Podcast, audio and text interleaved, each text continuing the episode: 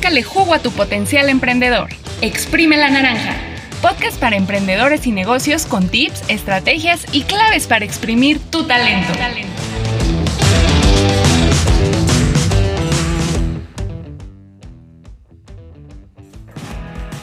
Hola a todas y todos, mi nombre es Ari Jiménez y les doy la bienvenida al primer episodio de Exprime la Naranja, un espacio sin pretensiones y sobre todo en confianza para hablar sobre emprendimiento y negocios. Ay, esta pandemia vino a revolucionar nuestra forma de ver el mundo. Fue como una cachetada para movernos las ideas y así como yo me atreví a lanzar este proyecto que dio muchas vueltas en mi cabeza antes de crearlo, quiero que tú te atrevas a perseguir tus sueños. Me tuve que quitar el miedo porque entendí que la vida es muy corta, es ahora o nunca. No podemos quedarnos con las ganas de nada, así que este es el momento que nos tocó y hay que tomar al toro por los cuernos. Y bien, entonces ya vamos a sacudirnos y les cuento que hoy vamos a hablar sobre cómo empezar tu negocio con poco o nada de capital, algo que va mucho al caso con la situación económica actual, que nos ha orillado a transformar nuestra forma de ver el mundo y por lo tanto los negocios ya no pueden ser los mismos.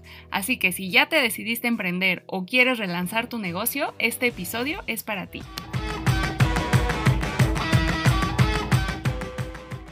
El día de hoy nos acompaña Israel Recendis de Fundación Proempleo DF.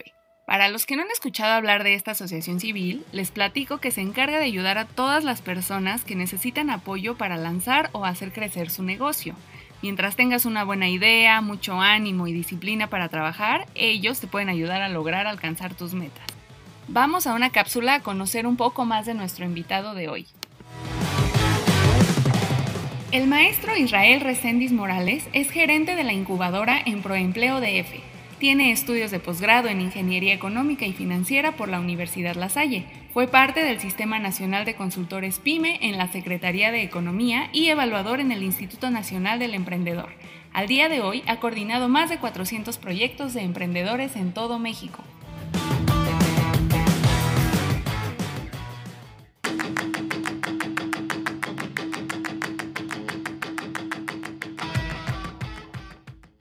Israel, me da mucho gusto hablar contigo para el primer episodio de Exprime la Naranja. Esta entrevista es muy importante porque todas las emprendedoras y emprendedores necesitamos guía, necesitamos conocer más sobre emprendimiento y sobre todo en este momento perfeccionar el arte de hacer más con menos. Es necesario generar dinero, pero hay poco dinero con que generarlo. Cuéntanos sobre esta transformación que ya nos alcanzó. Gracias por la invitación. Y pues bueno, muy, muy, contentos de poderles contar el día de hoy acerca de eh, los negocios eh, que pueden hacer actualmente los emprendedores con poco capital.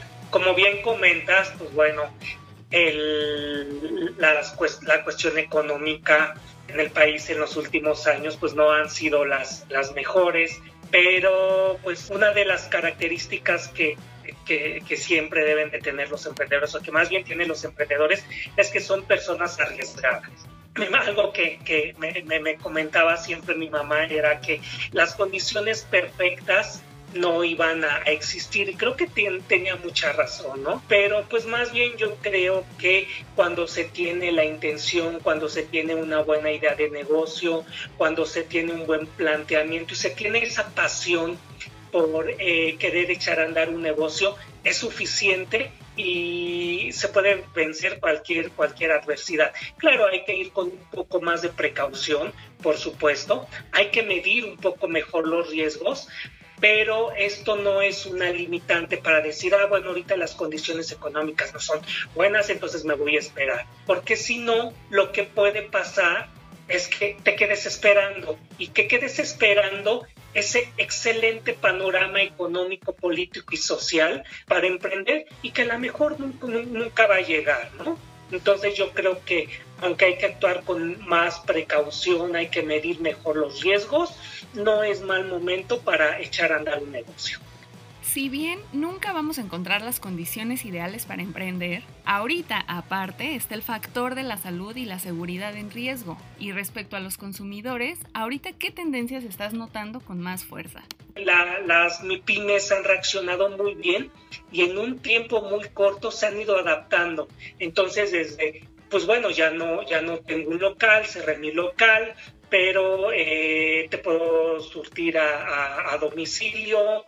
Eh, veo igual que muchas de las, de las famosas tienditas de la esquina, eh, hubo el desarrollo de una aplicación donde dice, bueno, aquí están los productos, haz tu listado en la aplicación y te surtimos y, en, y en todos y a todos los niveles, desde las pequeñas empresas hasta las grandes empresas, reaccionaron de manera muy rápida para eh, comercializar ahora, para que toda la comercialización esté en línea. Yo creo que eh, esta tendencia se va a seguir dando. Por supuesto que te decía que desde hace algunos años ya empezaba con este boom de, incluir tecnología a tu negocio y esto ha venido a, a acelerarlo y por supuesto que es una tendencia pues que va a seguir.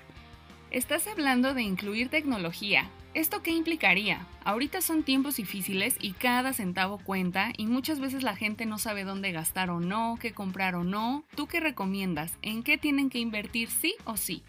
Es una pregunta bien, bien interesante porque siempre creemos y está muy presente ese mito que para emprender o para eh, adaptar tu negocio necesitas grandes capitales. Y si lees eh, esas, eh, como te decía, esas grandes historias de casos de éxito, ves que empezaron el negocio a lo mejor eh, esa plataforma tan famosa que, que se dedica a la renta de espacios, ves que los fundadores empezaron rentando su habitación, ¿no? No teniendo eh, un peso en la bolsa y simplemente fue una idea que se les ocurrió para poder este, terminar la quincena, ¿no? Entonces a partir de ahí fue que surgió la idea y así como, como muchos eh, como, como ellos, más bien hay, hay, algunas otras historias donde dicen no se necesita grandes cantidades de dinero para, para emprender un negocio, siempre y cuando tengas mucha claridad y tengas bien diseñado tu modelo de negocio. Que me preguntabas de en qué invertir, por supuesto que a lo mejor para vender me encantaría generar una eh, excelente campaña eh, medios electrónicos para publicitar mi negocio y que la gente me pida por teléfono, por, WhatsApp o, por email, pero a lo mejor si no tengo el capital suficiente, pues a lo mejor hago uso de esos, eh, esas redes sociales gratuitas, ¿no? Que son un gran apoyo, un gran empuje para, para las, las, eh, las pequeñas empresas o para, las, o para quienes no tenemos para invertir. Entonces, eh, yo creo que aquí lo importante de tu, de tu pregunta, Ariana, es ir valorando, ¿no? Es ir valorando, yo siempre considero que el hacer un análisis de inversión es bien importante en todo momento porque te da mucha claridad en lo que tú debes de priorizar. Es hacer ese análisis, decir, yo voy a adaptar o voy a echar a andar mi negocio ideal y a partir de ese análisis de inversión tú vas valorando y diciendo, mm, a lo mejor la publicidad que ahora voy a utilizar va a ser mejor la gratuita y voy a utilizar redes sociales, mejor esos 20 mil, 30 mil pesos que yo pueda invertir, que yo pensaba destinar, mejor lo destino para materia prima, es ir valorando, por supuesto, de acuerdo a la naturaleza de tu, de tu empresa. El local a lo mejor no es primordial, y mejor ese dinero que iba a gastar en rentar un local lo puedo eh, canjear, ahora sí, y le invierto un poquito a publicidad. ¿no? Voy a empezar desde mi casa, voy a empezar desde mi cocina operando, entonces ya me estoy ahorrando esos 10 mil pesos, si tú quieres, de, de, la renta del local, y más bien, y, le, y mejor le inyecto la mitad de esa renta a publicidad. Un gajito de la naranja.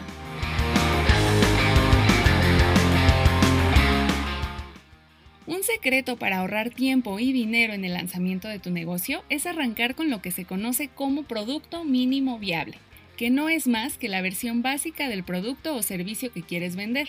La intención es que en un futuro y de acuerdo a tus posibilidades lo mejores y consigas alcanzar todo lo que quieres de tu empresa. Te explico con un ejemplo. Si quieres poner un puesto de helados y vender 20 sabores diferentes en galletas de diseño exclusivo, mejor inicia con algo sencillo. Vende tus tres principales sabores en la presentación más básica y económica que te funcione. De esta manera, conoces a tus posibles clientes, calculas gastos y checas si les gustan tus helados a otras personas aparte de tu familia.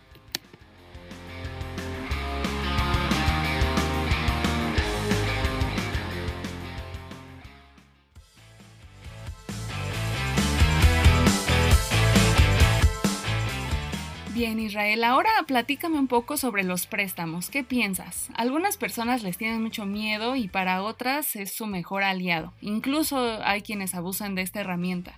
El endeudamiento, pedir préstamos, solicitar un crédito, ¿qué tan recomendable es hacerlo en la situación actual? El préstamo es una buena opción. Siempre va a ser una buena opción cuando tienes bien definido lo que es el modelo de negocio en materia técnica, comercial y financiera. ¿Y a qué me refiero con esto?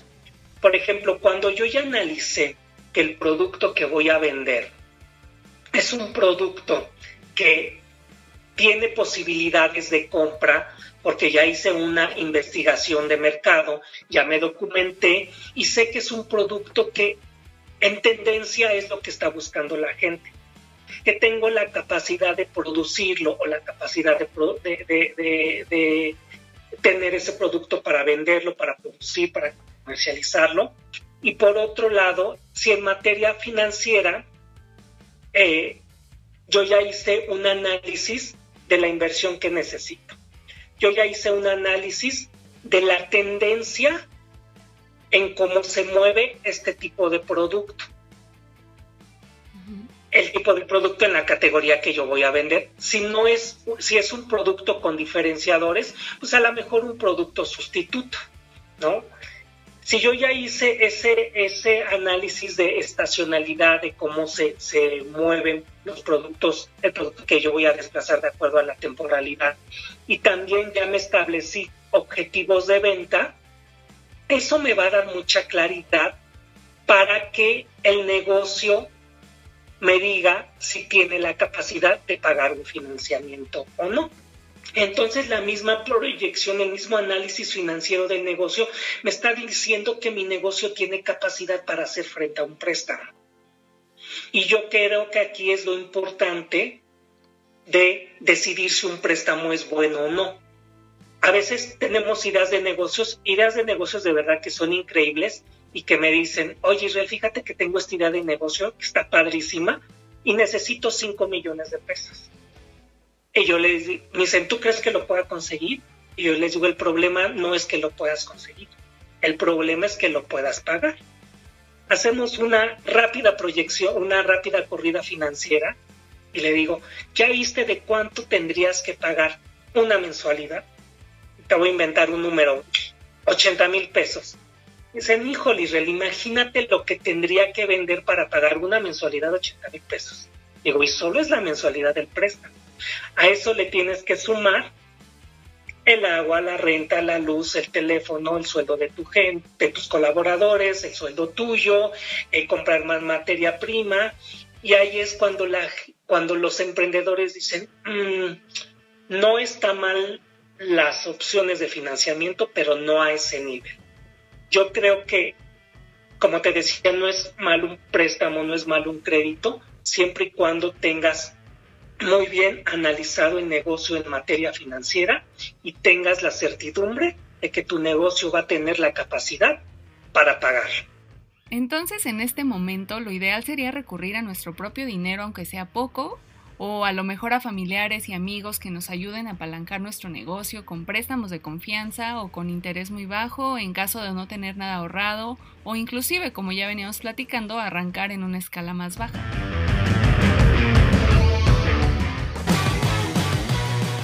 El jugo del día. Inspírate y toma energía con el caso de éxito de hoy.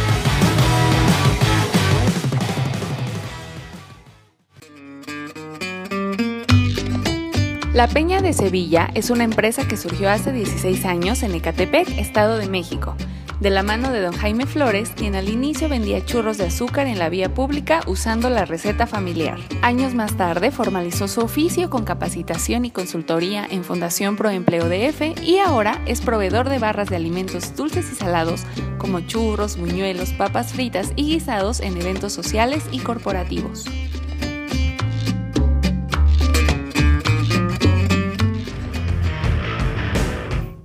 Caso de Peña de Sevilla me encanta. Ahí está la muestra, amigos. Todos podemos lograr tener un negocio que nos deje un dinerito para complementar nuestros ingresos o podemos ir por todo como don Jaime y vivir al 100 de nuestra empresa. El chiste, creo, es encontrar el tipo de emprendimiento que se adapte a nuestras necesidades. ¿Qué otras estrategias siguió para mantenerse durante 16 años? Con base en, los recursos que él tenía en ese momento, eh, bueno, se determinó que no, no contaba con el dinero suficiente para tener un local, ¿no? que era su ideal y que a lo mejor ese era su primer, su primer eh, idea, eh, su ideal, su primer ideal era tener el, un local y en el local, pues bueno, servir este, vender churros, vender chocolate, etc. Entonces, como el recurso, pues bueno, eh, decimos, híjole, invertir en un local, más todo, más, habilitar el local, acondicionarlo, comprar todos, pues bueno, desde todo lo que se necesita para, para que el local esté completo, pues el recurso era muy, muy alto, entonces se decidió que mejor el modelo de negocios fuera que llevara este servicio de churros a eventos.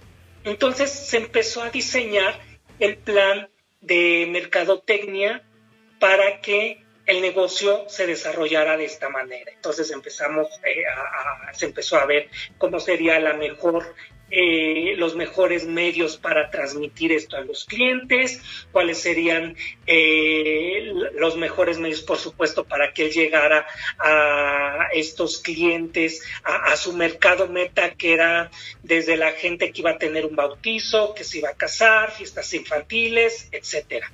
Entonces así es como empieza el modelo de negocio.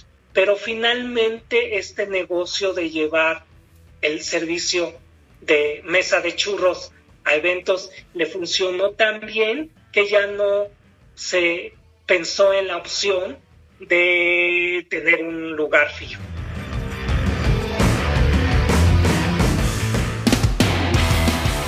¿A qué sabe la naranja? Aprende de los que ya probaron el jugo del éxito. El buscador Google pone al alcance de nuestra mano la iniciativa Crece en casa con Google una serie de cursos gratuitos para mejorar la productividad, administrar sus negocios de forma eficiente y aprender desde casa, en medio de la coyuntura generada por el COVID-19. Cómo crear un sitio web gratuito, cómo destacar tu negocio en el buscador y cómo aprovechar las herramientas de Google para seguir creciendo son algunos de los temas que podrás emprender. Crece con Google en casa.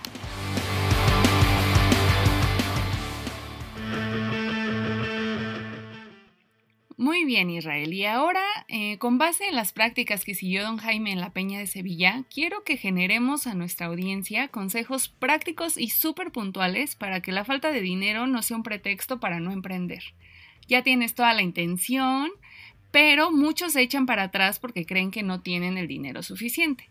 Ayúdame a explicarles a nuestros escuchas cuáles son los puntos que los emprendedores deben tomar en cuenta y a ti que nos estás escuchando, ve por tu libreta y tu pluma y ven a tomar nota. La capacitación y consultoría empresarial es básico y sobre todo, ¿sabes por qué, Ariana? Porque eh, pues tristemente el, el, 80-85 de los por ciento de los emprendedores no se capacitan.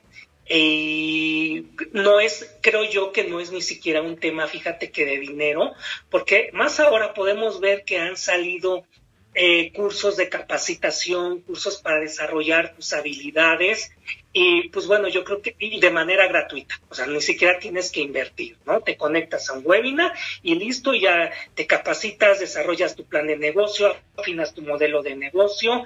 Entonces yo creo que la capacitación y la consultoría, como te decía, eh, es básico porque eh, te ayuda a definir tu modelo de negocio, a confirmar que es el camino correcto con ese modelo de negocio, reafirmas que esa idea que tú quieres echar a andar es viable en materia técnica, en materia comercial, en materia financiera, que puede ser despegable y rentable a corto plazo.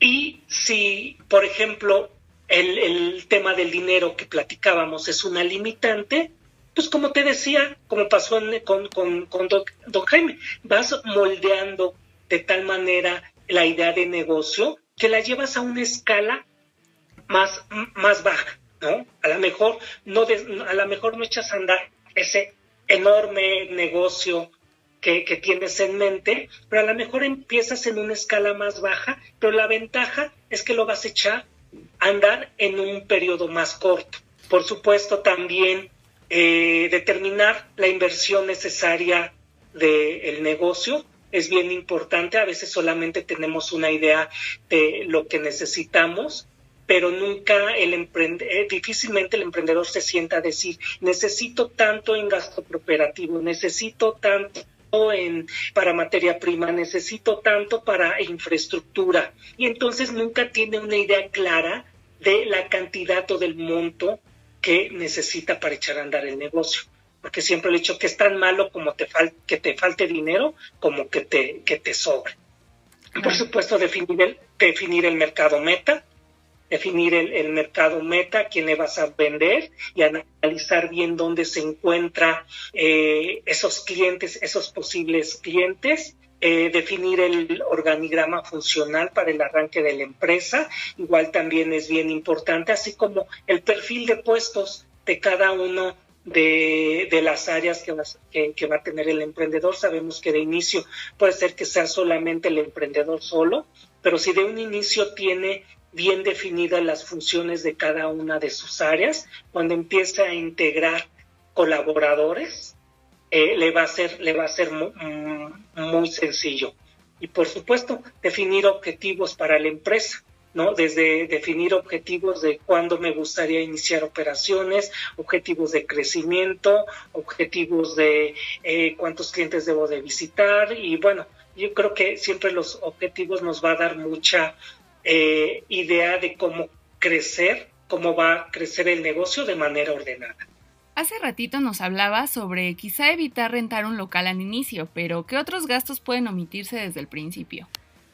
Eh, bueno, aparte de la renta, eh, igual hasta los mismos utensilios, ¿no? Utensilios que a lo mejor puedes, puedes utilizar, ¿no? Utensilios que ya tengas, mobiliario que ya tengas o puedes comprar pues, mobiliario igual que no sea nuevo. Cuando recurrimos a una máquina que ya fue usada, a lo mejor la puede encontrar en un 50, en un 40% del costo real y siempre, por supuesto, verificando que funcione de manera excelente. Eh, este puede ser una buena opción para reducir el capital. Igual, la cuestión de la promoción y de la publicidad siempre es básico en la empresa, porque ¿cómo vendo si no me conocen? ¿Y cómo me voy a dar a conocer si no estoy utilizando algún medio de, difusión? Y te comentaba que había desde medios, eh, desde herramientas o acciones gratuitas, como por ejemplo eh, desde un mailing, ¿no? desde que estás mandando el email o estás haciendo de, tu, de ese primer o estás haciendo uso de ese primer círculo cercano como familiares, amigos a, los cuales les comunicas que estás echando a andar un negocio y por supuesto ellos como te conocen, pues van a ser los van a ser quienes te van a ayudar con esta promoción y esta difusión, ¿no? Hasta el uso de redes sociales, como te decía, son gratuitas. Ya conforme el negocio te lo va permitiendo, pues a lo mejor empiezas a hacer pequeñas inversiones en, en las redes sociales, ¿no?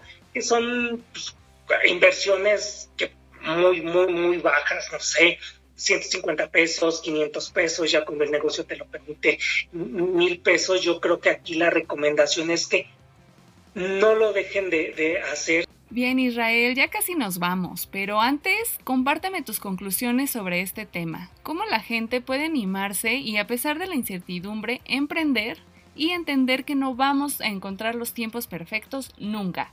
Aquí lo principal es eh, tener, em, eh, es tener bien definido que quiero emprender, que quiero emprender, tener la, la idea de negocio tener esa idea de negocio eh, clara, eh, romper un poco con este, este temor que, que, podamos tener a emprender. El temor siempre ahí va a estar, siempre ahí va, ahí va a estar, y, pero bueno, eso no va a ser una, una limitante para que los emprendedores puedan echar a andar, andar su, su, negocio. Y sobre todo yo creo que aquí lo más importante que hablábamos en un inicio, este mito, este mito de que se necesita eh, mucho dinero para emprender un negocio.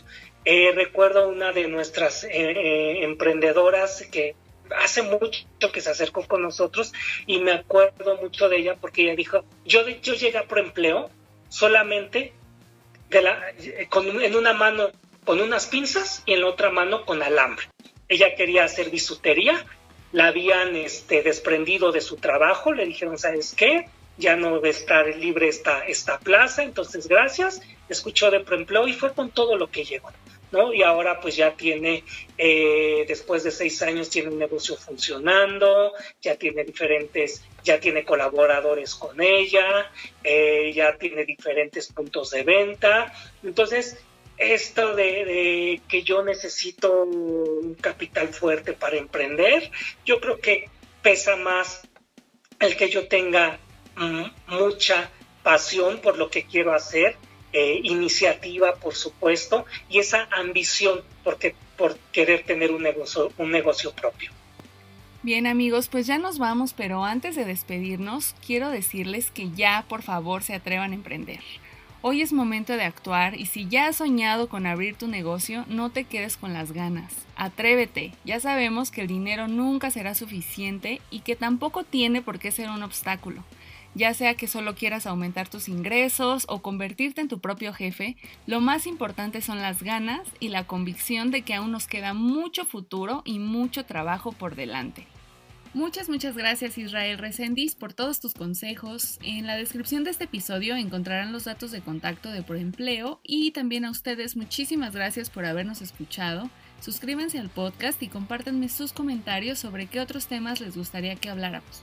Nos escuchamos la próxima semana. Adiós.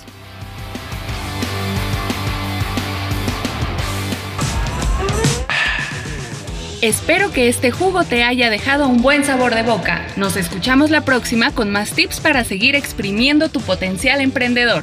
Exprime la naranja. Adiós. Adiós.